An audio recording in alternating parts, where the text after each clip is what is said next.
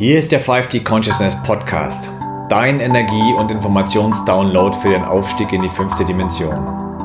Mein Name ist Martin Pleisner.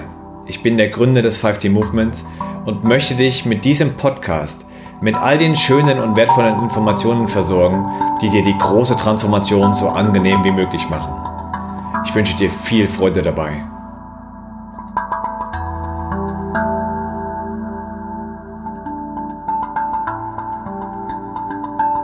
Aloha und sei herzlich gegrüßt, lieber Zuhörer, wer auch immer du bist, von wo auch immer du gerade zuhörst. Ich grüße dich an diesem wunderschönen Mai-Tag.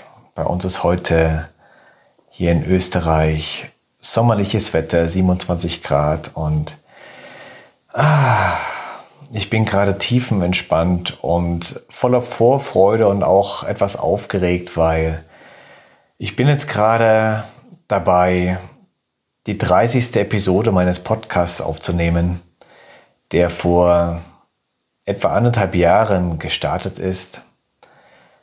Und es ist, es ist witzig. Ich habe jetzt 29 Episoden aufgezeichnet, in dem ich immer andere Menschen interviewe und super spannende Gespräche, sehr, sehr lehrreichende, lehrreiche und tiefgehende ähm, Erkenntnisse hatte. Und nun dachte ich mir, die Episode 30, die gönne ich mal mir selbst. Und befrage mich einfach mal zu einem Thema, was mir so wichtig ist und was ähm, in der heutigen Zeit immer wichtiger wird, kommt es mir vor. Und deswegen hörst du hier die nächsten Minuten mich im Selbstgespräch. Für mich ist das das erste Mal, deswegen bin ich, wie gesagt, etwas aufgeregt. Und ich spüre jedes Mal, ich habe eigentlich so viel zu erzählen und so viel zu geben. Von daher ähm, wollte ich einfach mal diese Episode nur mit mir verbringen und mit dir als Zuhörer und möchte mit dir auf eine Reise gehen, in unsere heutige Zeit und auf das, was uns im Hinblick auf das Zusammenleben der Menschen vielleicht bald erwartet.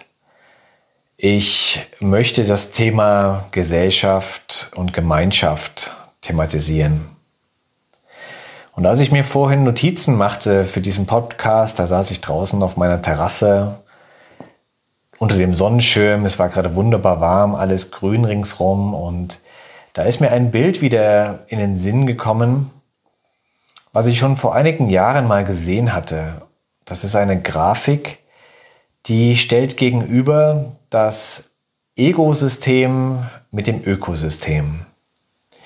Und im, im e-, Ego-System, ja, also kommt vom, vom Ego, da steht der Mensch ganz oben auf der Pyramide und darunter kommen dann die Tiere und Pflanzen und Kleinstlebewesen und der Mensch als Krone der Schöpfung, als aufgeblasenes Ego, ähm, ist halt der Meinung, er hat es verstanden und er ist äh, wirklich weiterentwickelt als der Rest.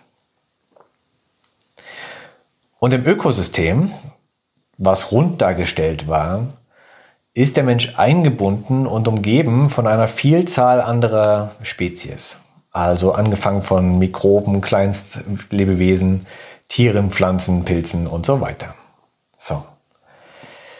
Und das möchte ich heute mal zum Anlass nehmen, auch als Einleitung für dieses Thema von der Gesellschaft zur Gemeinschaft, weil das ganz bezeichnend für einen gewissen Bewusstseinsstand des Menschen ist, ähm, dieses Bild aus der einen Zeit, aus der wir kommen und in die Zeit, wo wir wieder hingehen dürfen, weil offenbar die momentane Situation sich derart zugespitzt hat, dass der Mensch langsam versteht, dass es so nicht bleiben kann und dass das ganze Modell jetzt äh, endlich ist. Und womöglich ähm, ein neuer Zyklus jetzt beginnt.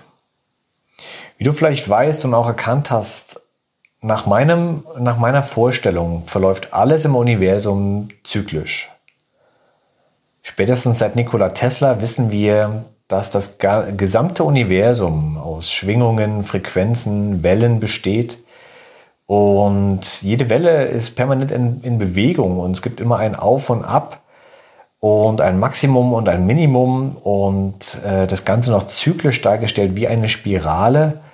Ähm, so verändern sich auch die Ausschläge immer, immer weiter, immer mit der Zeit, sofern es eine Zeit überhaupt gibt, ja. Aber ähm, so wie wir irdische Jahreszeiten haben, also momentan den äh, wunderschönen Frühling, danach kommt der Sommer und dann der Herbst und dann der Winter. Und danach ist nicht Schluss, sondern danach geht es wieder los mit Frühling. Und ähm, so gibt es auch kosmische Jahreszeiten. Und in diesen kosmischen Jahreszeiten, weil ja auch ähm, die Galaxien sich spiralförmig drehen, so gibt es auch in den kosmischen Jahreszeiten einfach Zeiten mit einem höheren Bewusstsein, mit einer äh, sehr hohen Entwicklungsstufe und Zeiten eines niedrigen Bewusstseins, wo die Kreaturen eher niedrig entwickelt sind oder gar degeneriert sind.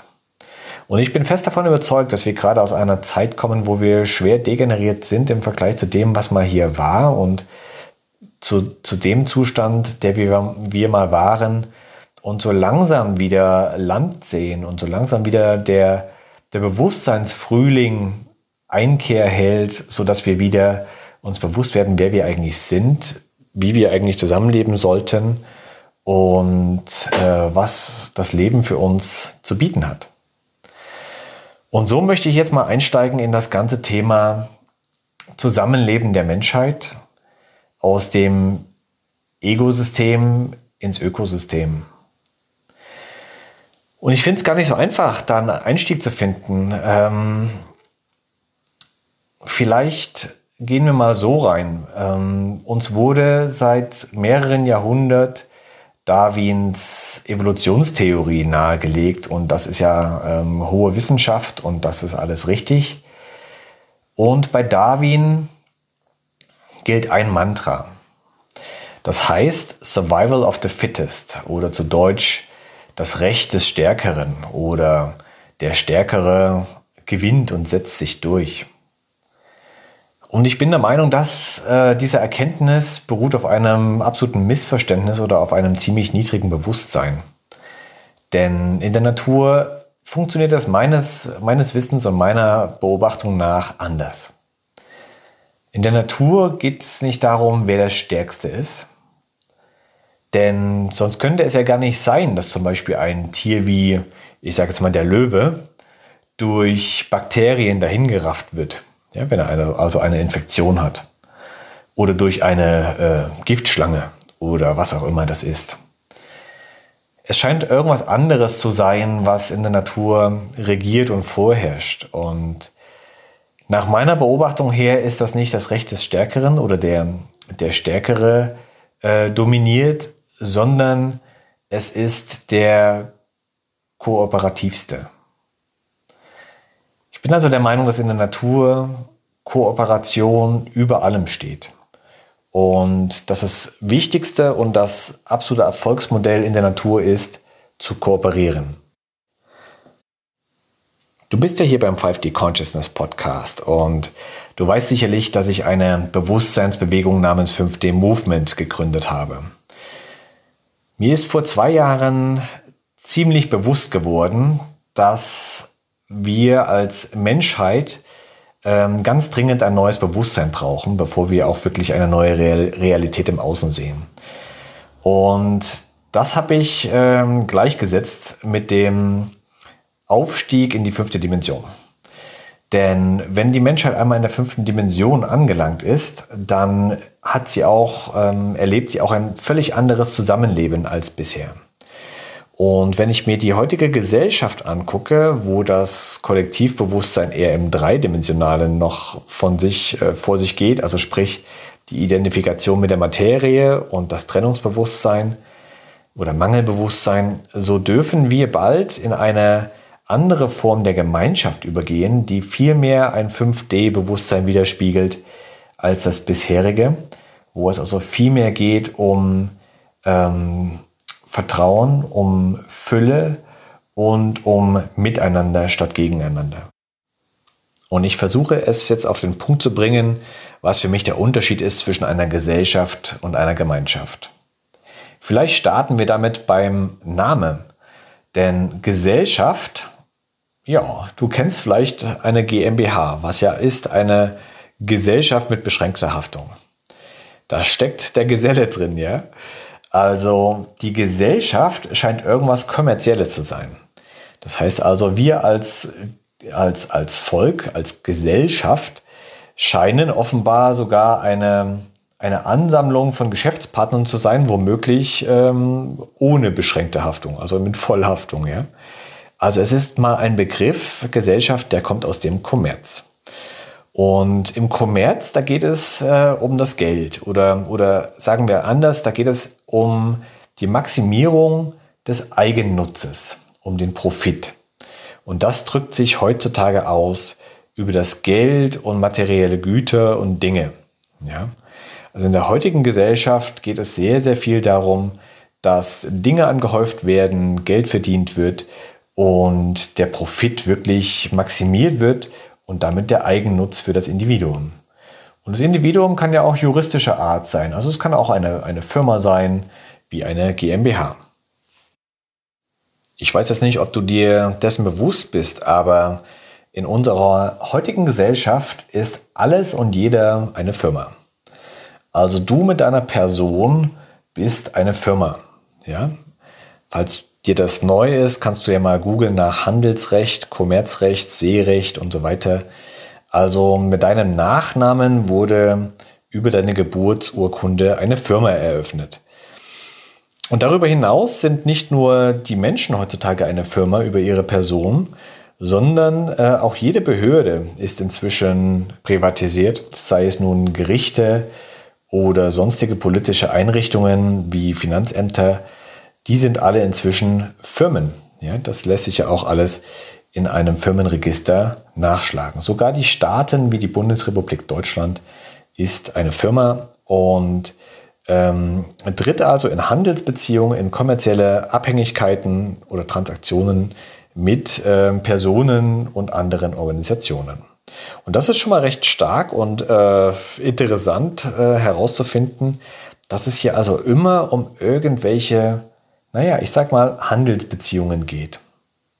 Da ist es auch nicht verwunderlich, dass in so einer Gesellschaft permanent neben der Profitmaximierung auch die Konkurrenz vorherrscht. Das heißt also, die einzelnen Marktteilnehmer treten in Konkurrenz miteinander. Es geht um Sieg und um Niederlage, es geht um Marktdominanz, es geht um das Anhäufen von Gütern und schlussendlich, äh, wenn wir nochmal zum Darwin zurückkommen, geht es darum, der, der stärkste, schnellste, größte zu sein. Man versucht also der Konkurrenz irgendwie eins auszuwischen, damit man selber den größten Nutzen davon trägt. Dieses Gegeneinander statt Miteinander schafft natürlich auch in gewisser Weise einen Kampfzustand. Also es geht aufgrund dessen, dass der eine dem anderen gerne irgendwas wegnehmen möchte, geht es ganz, ganz viel um Mangel. Ja? Also man ist selber irgendwie dabei, ständig sich um seine Existenzgrundlage zu kümmern und zu gucken, dass auch alles passt. Dass man irgendwie durchkommt und irgendwie ähm, seine, seine, seine geringsten oder seine ähm, lebensnotwendigen Bedürfnisse gestillt bekommt. Und wer das einmal geschafft hat, wer also seine Existenzgrundlage mal gesichert hat, dem geht es dann ganz schnell darum, sich abzusetzen von der großen breiten Masse. Und das wird dann gerne gemacht, indem Dinge angehäuft werden, sei es nun Geld oder Luxusgegenstände Stände, oder auch über den Status, dass man also in gewisser Weise äh, sich einen hohen Status erarbeitet oder beschafft und dann schlussendlich um Macht und Einfluss um dann selbst dann äh, am längeren Hebel zu sitzen und selbst dann die Kontrolle auszuüben. Das mag jetzt vielleicht alles ein bisschen überspitzt klingen, aber schlussendlich funktioniert der Kommerz ziemlich so, wie ich jetzt gerade beschrieben habe, auch wenn der Mensch von seiner Grundnatur natürlich anders tickt. Ja? Also ich sage nicht, dass alle Menschen ähm, von ihrer Natur aus so funktionieren, aber wir werden in ein System hineingeboren, was so funktioniert. Ja, und in diesem System verdienen auch meistens die Menschen am allermeisten, die besonders systemtreu sind. Also das sind oft Rechtsanwälte, Ärzte, Politiker, äh, irgendwelche Verwalter, ich sag mal Hin- und Herschieber, die also Gelder hin und her schieben und natürlich die Verkäufer und Market Marketer, weil diejenigen, die äh, einen Verkaufsabschluss generieren, die sind natürlich im Kommerzrecht äh, ganz weit oben und äh, ganz, ganz wesentlich für ähm, ja, quasi den Eigennutz beziehungsweise für den Geldfluss dann. Was in einer Gesellschaft auch noch ziemlich dominant ist, ist das Schaffen von Abhängigkeiten. Also Beispiel, wir als Mensch, wie sehr sind wir denn heute abhängig von unserer Lebensmittelversorgung? Heutzutage weiß kaum noch jemand, wie er selber Lebensmittel anbaut, weil das machen ja ähm, irgendwelche Firmen quasi. Heutzutage ernähren ca. 4% der Bevölkerung ähm, alle über Großbetriebe, über, ähm, ihre, über den Einsatz von, von äh, landwirtschaftlichen Maschinen, über die industriellen Lieferketten wird das dann alles quasi ähm, dem Menschen dann zur Verfügung gestellt. Und das Individuum selbst ist komplett abhängig von der Versorgung mit Lebensmitteln, weil es das selber verlernt hat und da Abhängigkeiten geschafft worden sind. Man sieht es aber auch ähm, bei gewissen Berufen, dass, äh, nehmen wir jetzt mal zum Beispiel den Arzt her, der Arzt ähm, zeigt dir niemals, wie du dich selber heilst, sondern der Arzt ähm, be behandelt immer nur irgendwelche Symptome und geht davon aus, dass du wiederkommst, wenn du die nächsten Symptome hast. Das heißt also, es geht da nicht äh, darum, dass du den Arzt in dir erkennst und nicht um Hilfe zur Selbsthilfe, sondern es geht wirklich um eine gewisse Abhängigkeit, so dass du wirklich Stammkunde bist und immer wieder kommst. In einer Gesellschaft funktioniert auch alles über irgendwelche Verträge.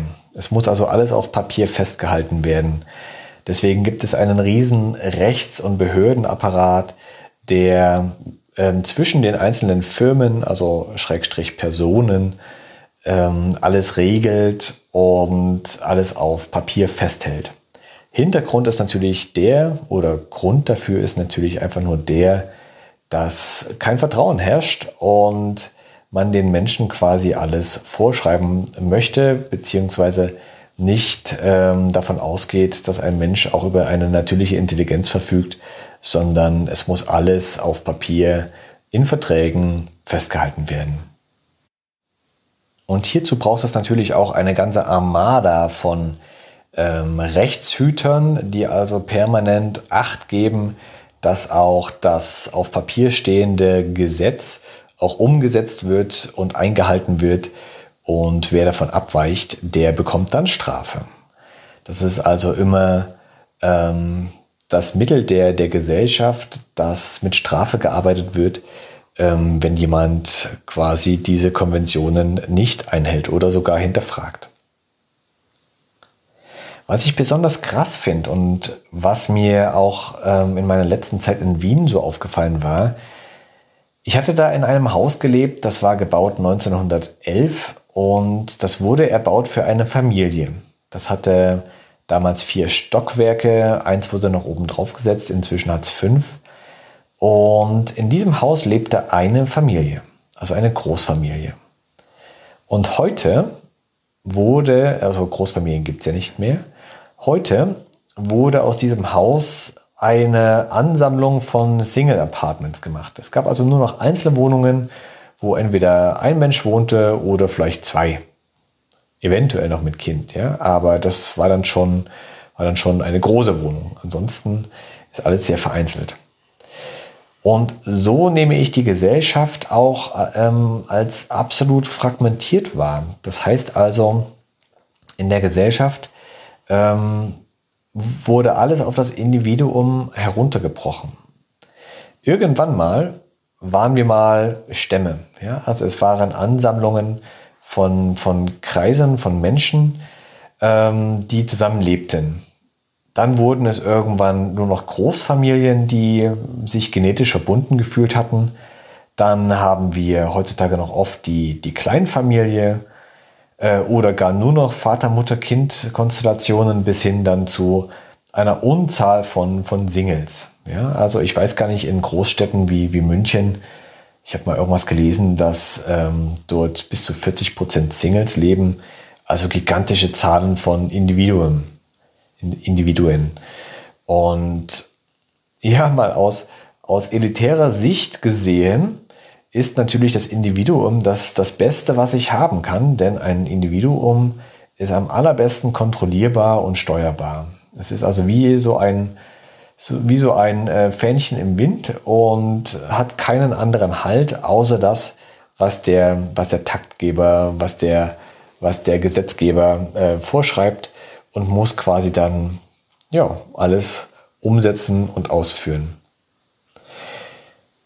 Gutes Beispiel dafür habe ich in Ägypten erkannt. Ich war letzten Herbst in Ägypten und habe dort riesig große Basare, zum Beispiel in Luxor oder Kairo, besucht und habe gesehen, dass dort kein einziger Ägypter eine Maske auf hatte. Trotz dieser Corinna, ja. Wenn ich Menschen mit Masken gesehen habe, dann waren es Touristen aus westlichen Ländern. Und daran hat man mal wieder gesehen, wie steuerbar und kontrollierbar vereinzelte Menschen agieren. Denn in solchen, ähm, in Anführungsstrichen, Dritte Weltländern wie äh, Ägypten oder auch andere afrikanische Länder ähm, gibt es noch Familienbanden, ja, oder beziehungsweise gibt es noch Familienverbünde, besser gesagt, und Menschen, die zusammenhalten. Das heißt also, dort gibt es ähm, noch ein Vertrauensverhältnis und innerhalb der Familienmitglieder, wo man sich mal befragt, wo man zum Beispiel den Onkel mal befragt, wie, wie siehst du das denn und was hast du denn da für eine Meinung dazu und sich nicht alleine durch die Medien oder durch den Fernseher äh, leiten lässt. Und der Zustand unserer heutigen Gesellschaft ist inzwischen, wie ich finde, so schwer degeneriert, dass jeder eigentlich nur noch auf das achtet, was in den Medien äh, publiziert wird. Und die Medien sind wie ein, wie ein äh, Chef, wie ein ähm, Anführer, ähm, die, die vorsch der vorschreibt, was denn nun zu tun ist, wie man zu leben hat, was richtig ist und was falsch ist. Und die vereinzelte, völlig fragmentierte Gesellschaft, die richtet sich dann danach auch, weil sie haben ansonsten wenig, wenig Halt unter ihresgleichen. Und damit wären wir auch bei einem weiteren Merkmal der Gesellschaft, dass ähm, dort immer ein Führer oder ein Ansager gebraucht wird. Ja? Jeder von uns ähm, musste in die Schule gehen und in der Schule gab es immer den Lehrer. Und der Lehrer wusste, was richtig und was falsch ist. Ja? Und das musste man auswendig lernen. Und wer das perfekt so wiedergegeben hat, der wurde belohnt mit der besten Note. Und wer das hinterfragt hat oder gar äh, anders wiedergegeben hat, der wurde halt abgestraft. Und so zieht sich das durch im Leben. Dann haben wir im späteren Leben nicht nur Lehrer, sondern dann auch äh, einen Chef und wir haben Politiker und wir haben Medien und dann auch viele Spirituelle suchen sich dann Gurus und haben immer jemanden im Außen, der ihnen sagt, was richtig ist und was falsch ist und wie sie denn zu leben haben. Also im Endeffekt wurden wir dahin äh, konditioniert, immer um Rat zu fragen, um immer jemanden anzu, anzusuchen, um ähm, zu wissen, was wir nun als nächstes machen können oder wie, wie wir unser Leben auf die Reihe kriegen. Wir sind also weniger in der Lage, das ähm, aus, eigenem, aus eigener Beobachtung oder aus innerer Weisheit selbst zu entscheiden. Und das führt zu einer großen Portion Unmündigkeit. Also quasi, es ist eine Unsouveränität in unserer Gesellschaft, die vereinzelten Individuen ähm, sind sehr, sehr oft abhängig von jemandem, der ihnen äh, sagt, wie es geht. Und das sieht man ja auch heutzutage an dem Verhältnis von Angestellten zu Nichtangestellten oder zu Selbstständigen. Ich glaube, Angestellte sind ungefähr inzwischen schon fast 80 Prozent und 20 Prozent Selbstständige und Unternehmer. Und das war vor 100 Jahren eigentlich andersrum. Da gab es viel weniger Angestellte und viel, viel ähm, Selbstständige ähm, Menschen, wie zum Beispiel ähm, Handwerker, ähm, Bauern oder irgendwelche selbstständigen Berufe. Ja? Also Angestellte gab es ja noch viel, viel weniger. Und dieses Bewusstsein oder Unbewusstsein braucht natürlich gewisse Hierarchien oder erfordert es. Ja? Also das heutige Kollektiv, die heutigen westlichen ähm, Nationen, die brauchen zwingend die Politik. Die brauchen also Ansager, die brauchen ähm, Menschen, die ihnen sagen, was richtig ist und was falsch ist. Wie gut nun so eine Gesellschaft funktioniert, ähm, da müssen wir uns wahrscheinlich gar nicht drüber unterhalten. Da braucht man eigentlich nur mal rausschauen und sich den Zustand äh, der Menschen anzuschauen, den Gesundheitszustand, den, den Glücklichkeitsindex und äh, auch den Zustand der Umwelt und der Natur, wohin das Ganze geführt hat, wenn wir so vereinzelt in Konkurrenz tretend zusammenleben und in erster Linie versuchen durchzukommen, ohne irgendwie aufzufallen, um unsere Existenzgrundlage zu sichern, immer irgendwelche Anführer im Außen suchen und das Ganze noch möglichst äh, alles in Abhängigkeiten und in Unsouveränität. Ja, nun möchte ich aber nicht zu sehr auf der Gesellschaft rumhacken, weil sie ist, wie sie ist und schlussendlich ist es nur ein Ausdruck eines niedrigen Bewusstseins. Das ist meine Meinung. Ähm, das heißt, insbesondere die letzten 100 Jahre haben uns nochmal vor Augen geführt und gezeigt, dass dieses Modell der heutigen Gesellschaft eigentlich zum Scheitern verurteilt ist, beziehungsweise ähm, dem Menschen nicht wirklich dient. Wenn wir nun aus diesem niedrigen Bewusstsein herauskommen und das große Ganze eher verstehen, also das Ökosystem und unsere einzelnen Rollen und Funktionen innerhalb dieses Ökosystems, dann wird auch aus dieser Gesellschaft auf einmal eine Gemeinschaft. Und das Ganze ist auch keine neue Errungenschaft oder nichts, nichts, was jetzt die Moderne hervorbringt, sondern es ist meines Wissens etwas Ururaltes. Vor gar nicht allzu langer Zeit haben Menschen in kleineren Gruppen zusammengelebt. Da gab es also nicht ein Volk von 80 oder gar 100 Millionen Menschen, vereinzelt als Individuen, die mit einer Landesgrenze umfasst wurden und dann als Deutschland bezeichnet wurden, sondern es gab kleine Stämme, also Einheiten von, von wenigen Dutzend bis wenigen hundert Menschen, die zusammenlebten, aufgrund dessen, weil sie irgendwie zusammengehörig waren. Nun kann das ja sein, dass diese Menschen offenbar die gleichen Werte oder Wertvorstellungen hatten. Es kann sein, dass die die gleiche Absicht verfolgt haben oder die gleiche Weltanschauung geteilt hatten. Irgendwie hatten diese zusammengehört. Und diese sogenannten Stämme oder ich sag mal kleineren Gemeinschaften, die finden wir heute in der, in der heutigen Zeit, ja, zumindest in der westlichen Welt fast gar nicht mehr. Es wurde also regelrecht ausradiert.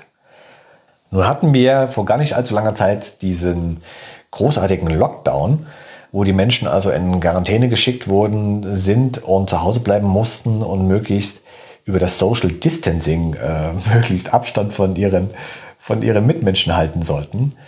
Und viele haben das natürlich als, als ganz und gar ähm, einschränkend oder, oder nachteilhaft empfunden. Aber ich habe mir so die Frage gestellt, hm, wie war es denn eigentlich vorher? Waren wir denn vorher eine, eine gesunde Gemeinschaft?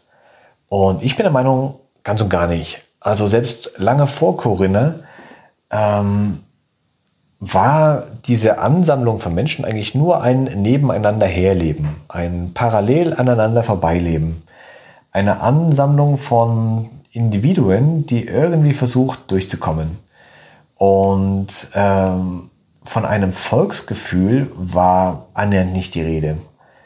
Insbesondere auch in Deutschland, wo man uns dieses Volksgefühl ja komplett abtrainiert hatte, war es überhaupt nicht ähm, sittlich oder überhaupt nicht gern gesehen, dass jemand ähm, ja, sich als, als Volk oder als, als Stolz auf sein Vaterland äh, ausgegeben hatte. Ja? Das war also ein absolutes No-Go und um Gottes Willen steh bloß nicht zu deinem Volk. Ich bin also der Meinung, dass diese ganze, dieses ganze Zusammenleben schon weit vor Corinna ähm, krank war und nicht dienlich war und durch diese Lockdowns eigentlich erst nochmal so richtig der Spiegel vorgehalten wurde, inklusive der Masken und sonstigen Maßnahmen, damit man wirklich Abstand hält. Nun nochmal zurück zu diesen Gemeinschaften, die vielleicht heutzutage nur noch in irgendwelchen ländlichen oder sehr naturnahen Umgebungen zu finden sind, wie vielleicht im Amazonas oder in gewissen Indianerreservaten, wo Menschen nach wie vor in kleinen Gruppen zusammenleben und irgendwo im Einklang miteinander, mit sich und auch mit ihrem Umfeld, mit der Natur sind. Uns wird ja gern erzählt, dass in früheren Zeiten der Ausschluss aus der Gemeinschaft so das Todesurteil für die Menschen bedeutete. Und das kann eigentlich nur stimmen, wenn die Gemeinschaft als solches die Sicherung der Lebensgrundlage für das Individuum darstellte. Das heißt also, wenn nicht jeder ähm, um seine eigene Existenzgrundlage kämpfen musste, sondern wenn das Individuum selbst erstmal durch den Verbund, also durch die Gemeinschaft getragen wurde. Und daher glaube ich, dass das in diesen gesunden Gemeinschaften, vielleicht auch nativen Völkern, durchaus der Fall ist, dass wenn ein Kind da reingeboren wird, dass dort definitiv erstmal alles da ist. Dort ist Nahrung, dort ist Schutz durch die Gemeinschaft und dort ist eine gewisse Wertschätzung und Anerkennung für dieses Mitglied vorhanden. Sodass, ähm, solange man sich in diesem Verbund befindet, das Individuum sicherlich sich sicher und geborgen und wie zu Hause fühlt, wie also ein Teil einer Familie. Spannend finde ich in diesem Zusammenhang auch ähm, das Thema, wenn eine Frau ein Kind gebärt und zur Mutter wird weil dann ändern sich sehr, sehr häufig für die Frau im, im Leben auch die Prioritäten und auf einmal geht es vorrangig um Schutz und Ernährung des Neugeborenen, also des Nachwuchses. Und das ist ja auch gut und wichtig so, ja. Und in der heutigen Gesellschaft lastet ja alles auf dem Mann. Ähm, das heißt, der Mann als ähm, Ernährer der Familie muss dann also den Schutz und die Ernährung oder Verpflegung der der Mutter mit Kind ähm, sicherstellen, weil sie natürlich in erster Linie äh, Bezugsperson für das Baby ist. Und so lastet auch ein, ein doppelter Druck auf, auf den Partner, auf dem Mann, solange die Frau quasi noch zu Hause ist. Und dieser muss dann quasi für die Sicherheit sorgen.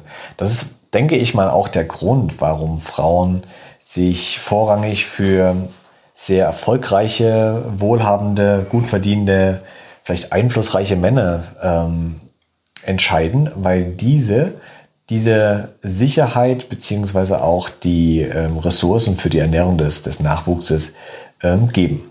So.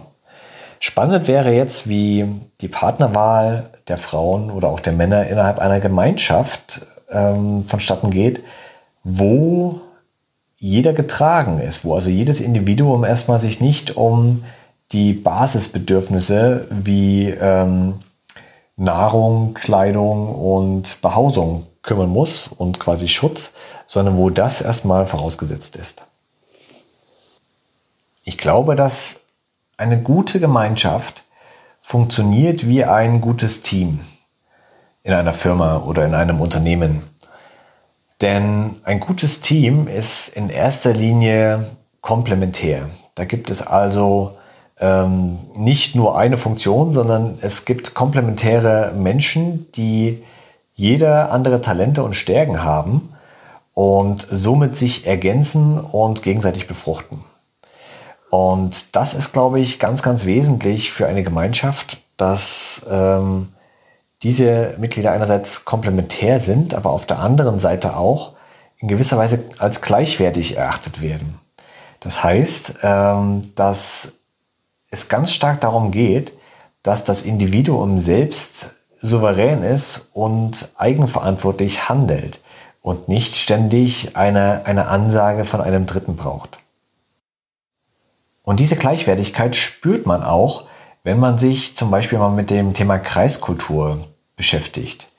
Wie beim 5D-Movement, wir ähm, haben diese Kreiskultur, wir, wir leben diese Kreiskultur, sei es in unseren Online-Treffen oder auch in den Offline-Treffen bei unseren 5D-Camps. Wir sitzen sehr, sehr häufig im Kreis, so wie es früher auch die nativen oder heute noch die nativen Völker machen. In einem Tipi, in einer Jurte oder ums Lagerfeuer. Man sitzt im Kreis im Vergleich zu dem, dass einer vorne steht und den anderen sagt, äh, was jetzt zu tun ist. Also man, man lebt diese Augenhöhe. Und was daraus entsteht, ist was, was total magisches. Und das erlebe ich auch oft in unseren Calls, dass wenn Wertschätzung zwischen den einzelnen Mitgliedern und auch eine gewisse Gleichberechtigung herrscht, dass dann eine Schwarmintelligenz zutage tritt, eine, eine Intelligenz des Kollektivs, die großartig ist, die ein Individuum niemals erreichen kann. Da kann es noch so schlau sein, denn ich glaube tatsächlich, dass wir Menschen so gepolt sind, dass ähm, die Potenzialentfaltung immer nur durch das Spiegeln eines anderen ähm, passiert und, und geschieht. Ich vergleiche das auch gerne mit, mit einem Ameisenvolk oder mit einem Bienenstaat. Ähm, und diese Bienen, die haben zwar eine Königin, aber diese Königin steht nicht vorne und, und äh, kommandiert jetzt jemanden jeden rum, sondern die ist für den Nachwuchs zuständig. Und jede Biene weiß um ihre Rolle, nimmt diese ein und versucht diese perfekt auszufüllen. Und ohne einen Ansager, ja. Äh, und es ist ein sich selbst organisierender Organismus. Und das gleiche bei einem Ameisenhaufen zum Beispiel. Und, und wenn man sich das mal vor Augen hält, aus dieser Hinsicht sind die Bienen und Ameisen eigentlich weiter in ihrer Entwicklung als wir. Sie brauchen da keinen Ansager, sie brauchen keinen Anführer, der ihnen jetzt sagt, was zu tun ist, sondern sie sind eigenmächtig, sie sind souverän, sie sind in der Eigenverantwortung. Und ähm, das ist schon sehr, sehr spannend, was dann daraus entsteht. Dennoch glaube ich, dass eine Gemeinschaft auch eine, eine, gewisse Führung braucht, aber eher eine repräsentative Führung. Also ich habe ähm, bei mir in der Mastermind jemanden gehabt, ähm, der hat über 20 Jahre lang äh, mit den nativen ähm, Nordamerikanern gelebt, also mit den Indianern, wie sie bei uns genannt werden. Und der hat mir erzählt, du Martin, ähm, wir kennen zwar Häuptlinge und das sind auch meistens Männer, aber im Hintergrund werden die Entscheidungen oft von Frauenräten getroffen, weil Frauen oft angebundener sind und von ihrer Intuition und von ihrer Spürigkeit her oft die besseren Entscheidungen treffen. Ähm, treffen diese Frauenkreise die Entscheidungen und der Mann ist dann für die Umsetzung und für die Einhaltung dieser Entscheidungen äh, zuständig. Sodass der, der Häuptling bei einem Stamm ähm, nicht der Diktator ist, der allein, alleinig ähm, und einstimmig entscheidet, was jetzt als nächstes gemacht wird, sondern er ist eher das ausführende Organ, also quasi die, die, die Exekutive und ähm, repräsentiert dann auch eine gewisse Entscheidung und sorgt für die, für die Umsetzung sodass ich auch der Meinung bin, dass es für Gemeinschaften sinnvoll ist, eine, eine Führung zu haben, aber äh, immer im, im Konsens mit den tatsächlich Entscheidungsbefugten und mit denjenigen, die wirklich in der Lage sind, Entscheidungen aufgrund ihrer Erfahrung, aufgrund ihrer Lebensweisheit wirklich treffen zu können. Das wesentliche Unterscheidungsmerkmal einer Gemeinschaft im Vergleich zu einer Gesellschaft sehe ich in der, in der Bildung von Kooperation oder von Symbiosen. Während in einer Gesellschaft wirklich die Konkurrenz dominiert und, und vorherrscht und jeder mit jedem im Wettstreit ist, ja, man sagt ja auch so schön bei den Mitstreiter äh, oder Konkurrenten, so ist in, in einer gesunden Gemeinschaft wirklich ähm, ein, eine Gemeinnützigkeit im Vordergrund. Und es werden Symbiosen gebildet, wo die Summe der Einzelteile deutlich mehr ist als ähm, ja, die eigentliche Summe der, also wo, wo ich sage jetzt mal, wo 1 plus 1 11 ergibt und nicht 2. Und das meinte ich auch, was ich durch diese, was ich durch diese Schwarmintelligenz erlebt habe, dass auf einmal Dinge zutage kommen und Sachen entstehen, die äh, durch Individuen vereinzelt hätten niemals entstehen können. Und ich bin der Meinung, so funktioniert die gesamte Natur. Dass dort also nicht permanent, wie Darwin uns das ähm, weismachen will, alles in Konkurrenz miteinander tritt, sondern dass alles komplett miteinander vernetzt ist, alles miteinander kommuniziert und alles in gewissen Austausch ähm, und ähm, ja, Abhängigkeiten steht. Diese Sichtweise, dass alles miteinander konkurriert und der Stärkste gewinnt, das würde ich mal sagen, resultiert aus einem geringen Bewusstsein, wo man diese ganzen Zusammenhänge noch nicht wusste.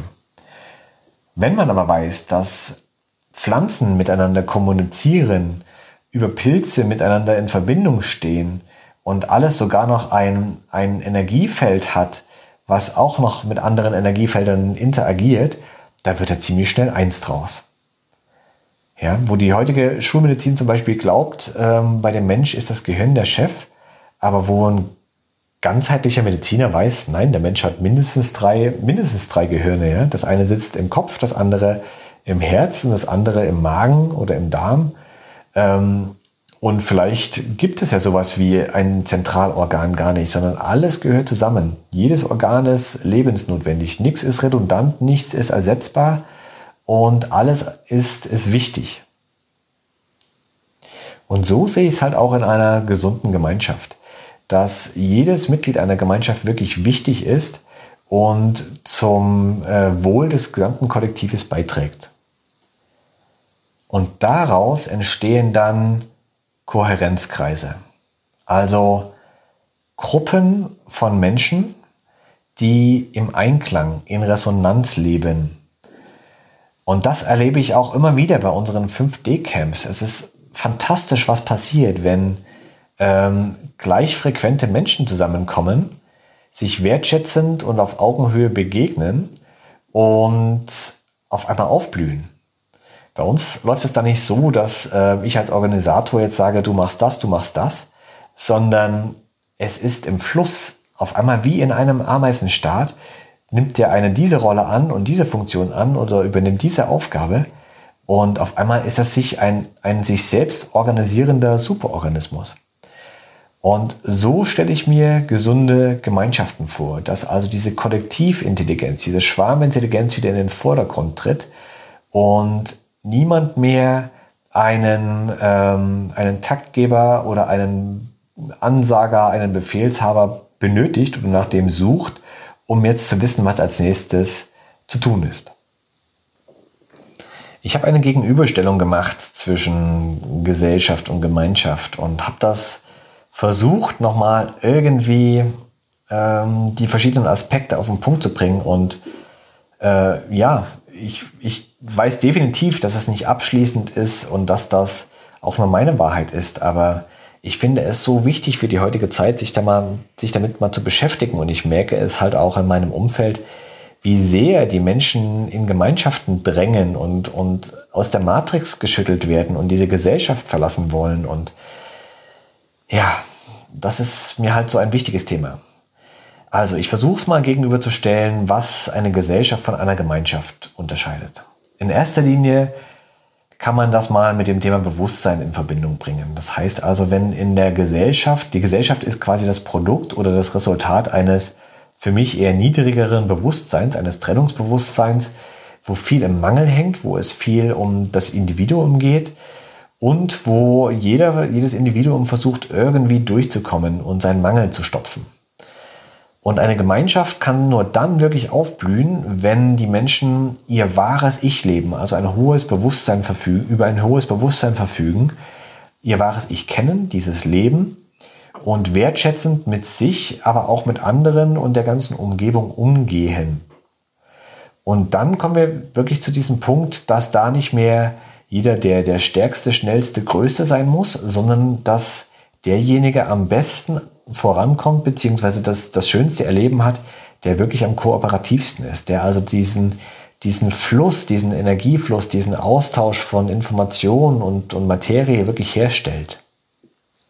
Schlussendlich ist das dann vom, vom Ego-System hin zum, zum Ökosystem, wie ich eingangs gesagt hatte, dass man sich also als Teil eines Superorganismus versteht, dass man sich als Teil eines großen Ganzen versteht und dann auch wirklich diesen Organismus in den Vordergrund stellt.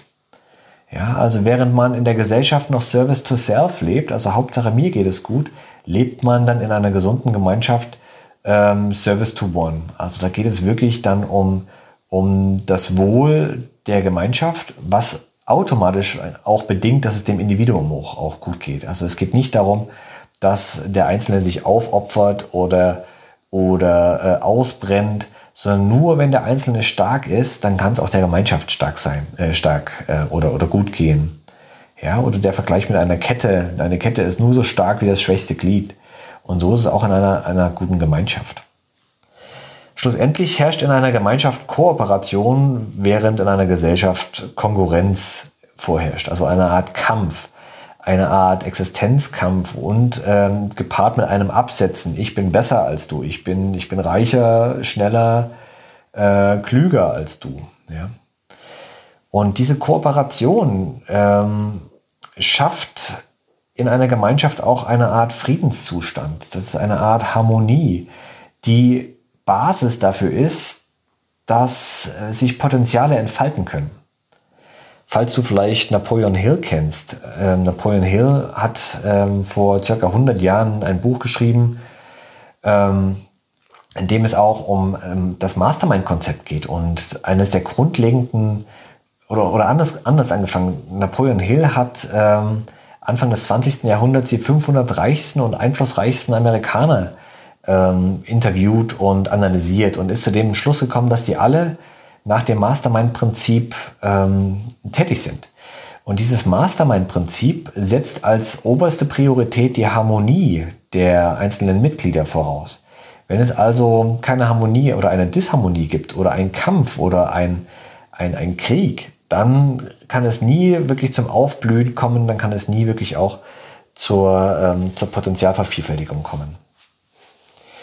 Was noch ein großer Unterschied ist, wie ich es ja schon gesagt hatte, Gesellschaft, in einer Gesellschaft herrscht eine Hierarchie vor. Es gibt also einen Ansager. Es gibt ähm, Menschen, die Macht und Kontrolle ausüben und äh, den, den Geführten quasi sagen, wie sie, wie sie zu leben haben. Das können jetzt Politiker sein, das können Lehrer sein, das kann der Chef sein, das können irgendwelche Gurus sein. Es äh, ist also vielfältig. Ja? Also immer eine, eine Top-Down-Hierarchie. Ähm, was man auch zum Beispiel schön bei, bei Vorträgen sieht, ja, die Podiumsdiskussion, wenige sind auf der Bühne und viele hören zu. Ähm, oder im Fernsehen, der, der, der Ansager im Fernsehen und alle anderen konsumieren nur. Das ist also ein hervorragendes Beispiel für ähm, diese hierarchische Gesellschaftsordnung. Und in einer Gemeinschaft begegnet man sich auf Augenhöhe. Ja, man begegnet sich im Kreis. Man äh, lässt jedem zu Wort kommen und äh, räumt jedem die gleiche Wertigkeit ein. Ähm, es gibt viele, viele unterschiedliche Kompetenzen, unterschiedliche Stärken und Talente und Absichten natürlich auch, aber trotzdem begegnet man sich ähm, auf Augenhöhe und mit Wertschätzung.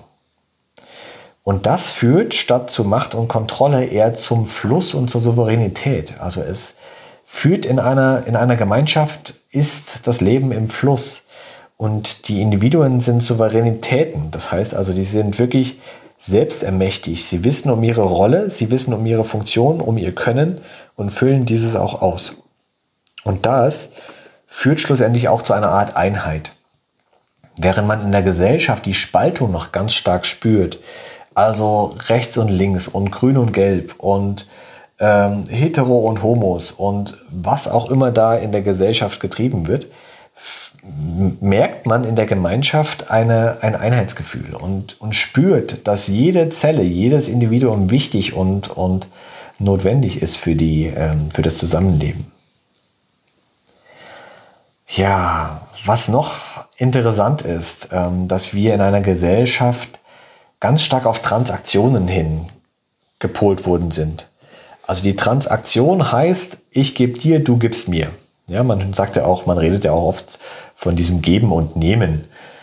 Ist ein schönes Konzept, aber schlussendlich funktioniert die Natur nicht so. Ja, also wenn du dir vom, vom Apfelbaum einen Apfel nimmst, dann fragt der Apfel dich nicht so, und jetzt, was kriege ich jetzt von dir?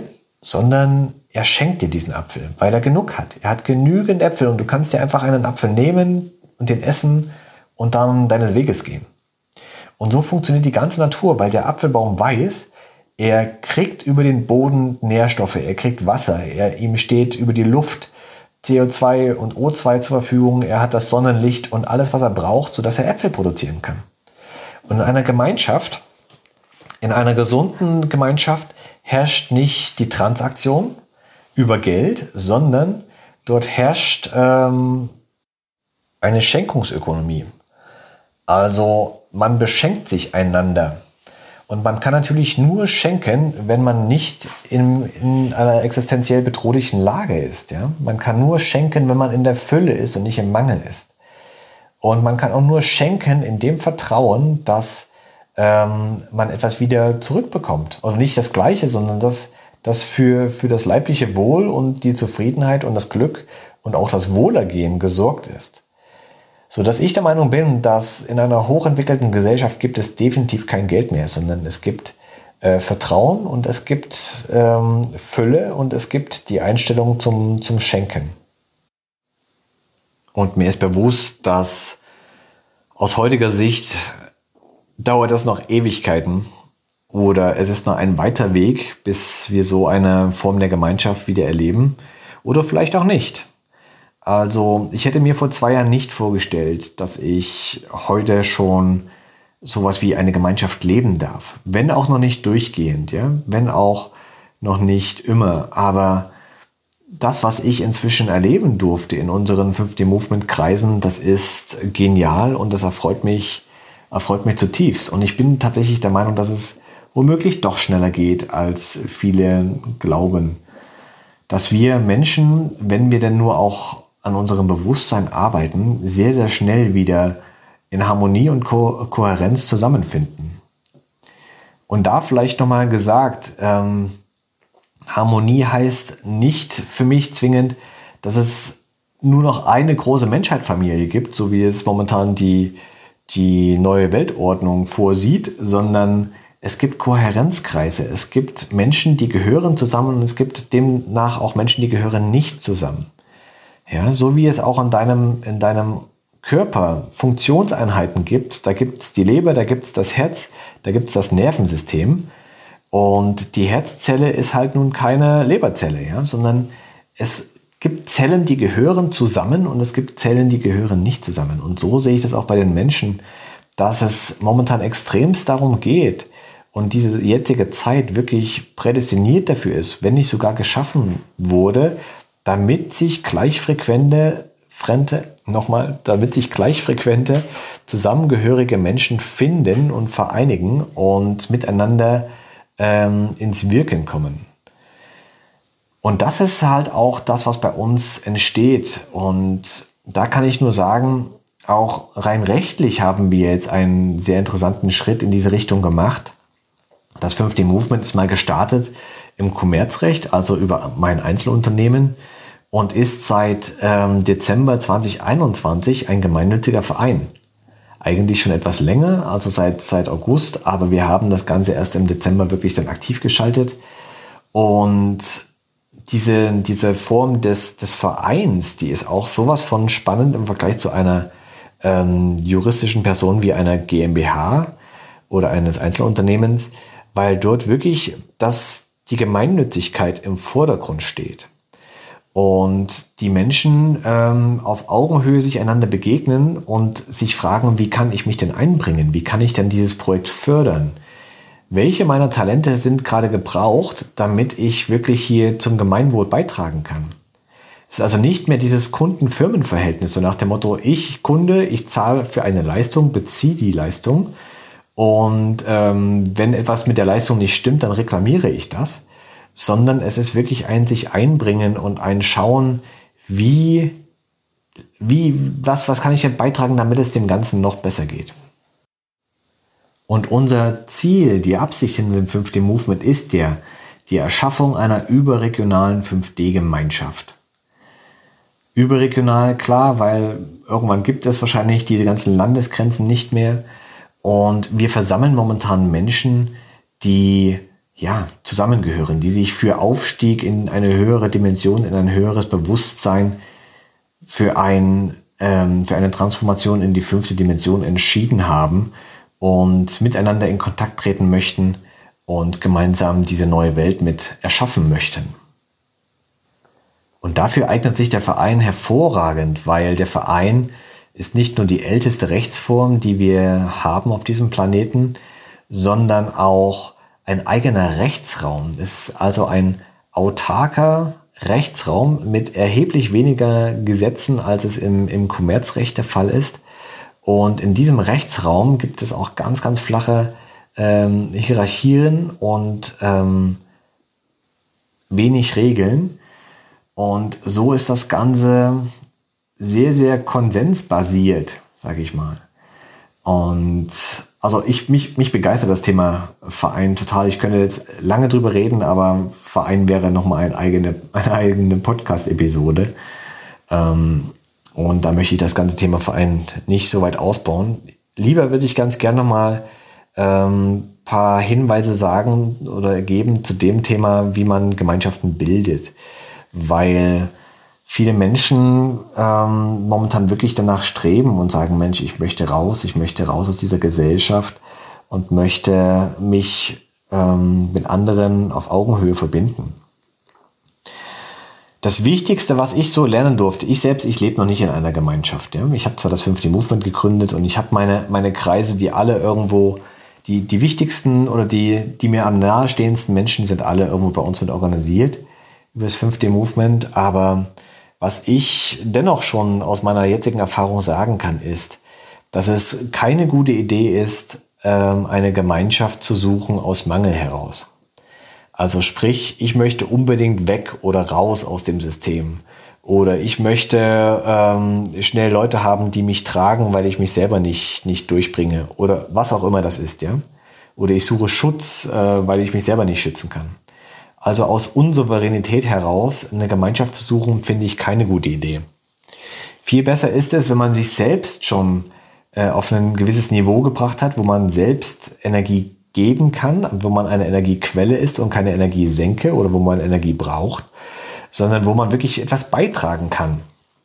Sei es seine Talente, sei es, sei es finanzielle Mittel, sei es Arbeits, Arbeitsleistung, Arbeitszeit, was auch immer das gerade ist, ähm, sei es Kreativität das ist wichtig, dass man aus einer Fülle heraus eine Gemeinschaft sucht. Außerdem bin ich der Meinung, die Sympathie zu den Leuten ist enorm wichtig. Die ist viel, viel wichtiger, als ob gerade der Ort oder, oder die Gegend, wo man hinziehen will, ob die perfekt passt. Weil ich sage immer, wenn man die richtigen Menschen hat, kann man überall leben und überall hinziehen. Aber mit den falschen Menschen ist es egal, wo du, wo du lebst. Ja? Wenn, du, wenn du nicht die richtigen, kohärenten Menschen oder gleichfrequenten Menschen um dich herum hast, ähm, ist es ziemlich egal, ob es gerade eine idyllische Umgebung ist, weil du wirst trotzdem nicht glücklich und, und erfüllt in dieser Gemeinschaft. Also sprich, die Menschen und die, die, ähm, die Art und Weise, wie miteinander umgegangen wird, ist wesentlich wichtiger als der Ort selbst. Und ich denke, ein ganz wesentlicher Aspekt ist, dass in einer Gemeinschaft wirklich eine liebevolle Energie vorherrscht. Dass also die Menschen so weit angebunden sind, dass die wissen, dass sie, ähm, ja, dass sie alle verbunden sind. Dass alles im, im Kosmos miteinander in, in Verbindung steht und dass ähm, alles von einer gewissen Liebesenergie durchdrungen ist und etwas, ähm, nicht dienliches eigentlich nur durch die Abwesenheit von, von Liebesenergie entsteht. Und das ist, glaube ich, ganz wichtig, das nochmal für sich zu realisieren, dass ähm, neben Wertschätzung wirklich das, der liebevolle Umgang miteinander ähm, wichtig ist. Und liebevoll heißt für mich nicht zwingend, ähm, dass alles Friede, Freude, Eierkuchen ist und nichts, keine Probleme angesprochen werden. Ganz und gar nicht. Also ich bin da eher Freund von dem Tough Love Konzept, also von der strengen Liebe. Also es braucht Regeln, es braucht Abgrenzungen, es braucht ähm, gewisse Werte, die eingehalten werden. Und äh, wer halt in dieser Gemeinschaft leben möchte, der muss sich diesen Werten dann natürlich auch irgendwo zugezogen oder hingezogen fühlen. Ansonsten ist das die falsche Gemeinschaft für ihn. Und wenn diese Kriterien erfüllt sind, dann ergibt sich so etwas wie ein sich selbst organisierender Superorganismus. Und Es ist jetzt aus, aus meiner Erfahrung gesprochen, es ist nicht einfach, so etwas aufzubauen. Ähm, oder vielleicht, es ist einfach, aber nicht, nicht leicht. Ja? Denn wir sind halt doch alle ziemlich verprogrammiert und konditioniert und sind alle durch das Schulsystem gelaufen, wo es nur gegeneinander geht und wo es nur in Konkurrenz miteinander geht und nicht in der Gemeinschaft.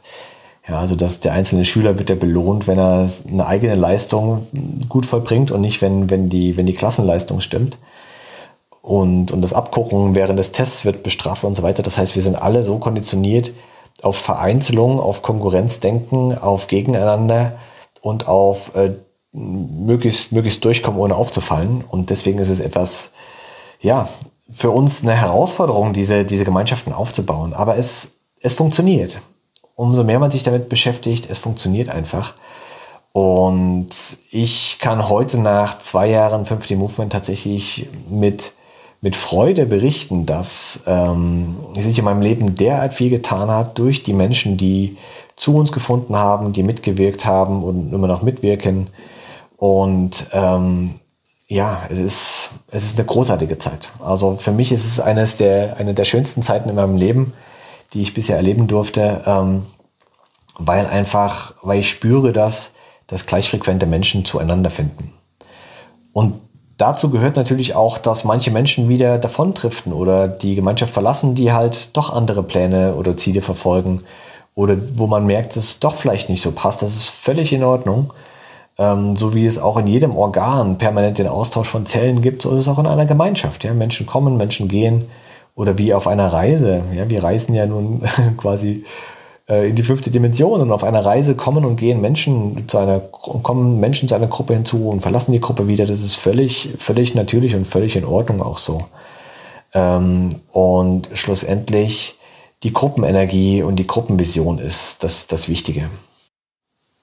Und so möchte ich jetzt zum, zum Ende kommen und einen Punkt mal setzen und dir Danke sagen fürs, fürs Zuhören und fürs Dabeisein und schlussendlich auch mit fürs Erschaffen dieser neuen Welt, die jetzt gerade entsteht. Denn ja, das Alte hat, finde ich, ausgedient. Das darf gehen, das darf äh, verschwinden, das brauchen wir nicht mehr. Ähm, wir dürfen wirklich jetzt übergehen in ein neues Zeit, Zeitalter, äh, in ein neues Zeitalter des höheren Bewusstseins, der Gemeinschaft, des äh, Co-Kreierens und nicht mehr Konkurrierens. Und jeder, der sich dem anschließen mag, der ist herzlich eingeladen und ich freue mich über jeden, der diesen Weg geht, wo auch immer, sei es über das 5D Movement oder über andere Gemeinschaften, die sich gerade bilden. Wenn dir dieser Podcast gefallen hat, dann freue ich mich sehr, von dir zu hören. Lass da gerne ein Like da oder einen Kommentar da. Schreib mich an, wenn, wenn du eine Frage hast oder wenn ich, wenn dir vielleicht noch ein Aspekt besonders wichtig ist. Ich freue mich immer über Feedback und dann merke ich auch, dass das Thema Anklang findet und Menschen da draußen sind, die mitdenken und die die, die neue Welt miterschaffen. Ich sage Danke und ja, freue mich über dich und mich und unsere Entwicklung. Alles Liebe und ich freue mich sehr, wenn wir uns auf einem der nächsten Treffen begegnen, sei es online oder noch besser offline, du bei einem unserer Regionaltreffen dabei bist oder mal bei einem 5D-Camp teilnimmst oder sogar bei den regelmäßigen äh, Mastermind-Calls dabei bist, wie auch immer du dich einbringen magst, so wie es jetzt schon viele, viele Menschen bei uns machen. High Five, mein Lieber, meine Liebe und bis ganz bald der Martin.